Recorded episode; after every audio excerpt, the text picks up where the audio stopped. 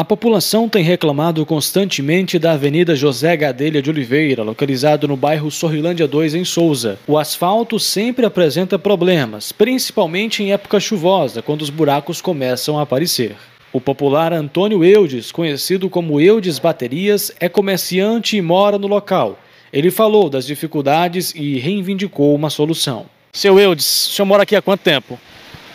Tá com um ano e dois meses que eu moro aqui. É, já tem mais ou menos um mês, né? Que foi arrancado aqui o asfalto e era para ter sido feito até agora não foi feito e a gente está passando por um problema muito sério, porque hoje que choveu tudo bem, mas aqui tem, tem praticamente todos os dias a gente lava a casa de manhã, quando é de tarde, não tem que dizer que foi lavado. É um problema muito sério. A poeira é muito grande, tomando conta da rua toda. Aqui. A gente pede ao, ao, ao gestor municipal né, que ele olhe para essa rua, porque a situação aqui está muito precária. Os moradores daqui estão passando por um problema muito, muito sério, principalmente poeira, terra, né?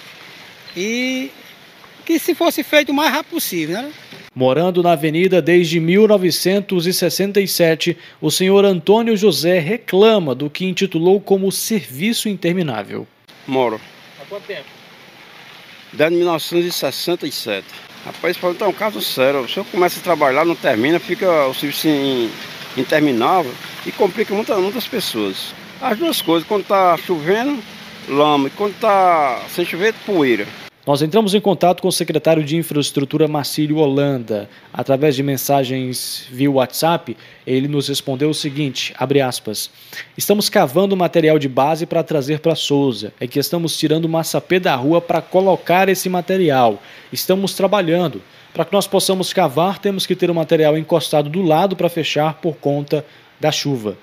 O secretário ainda nos enviou fotos e vídeos onde, segundo ele, máquinas da gestão estavam trabalhando na semana passada, já cavando a Avenida José Gadelha de Oliveira a fim da retirada desse material base que existe lá, que é o massa P, que, segundo o secretário, vai ser substituído por um outro material para que as obras possam continuar.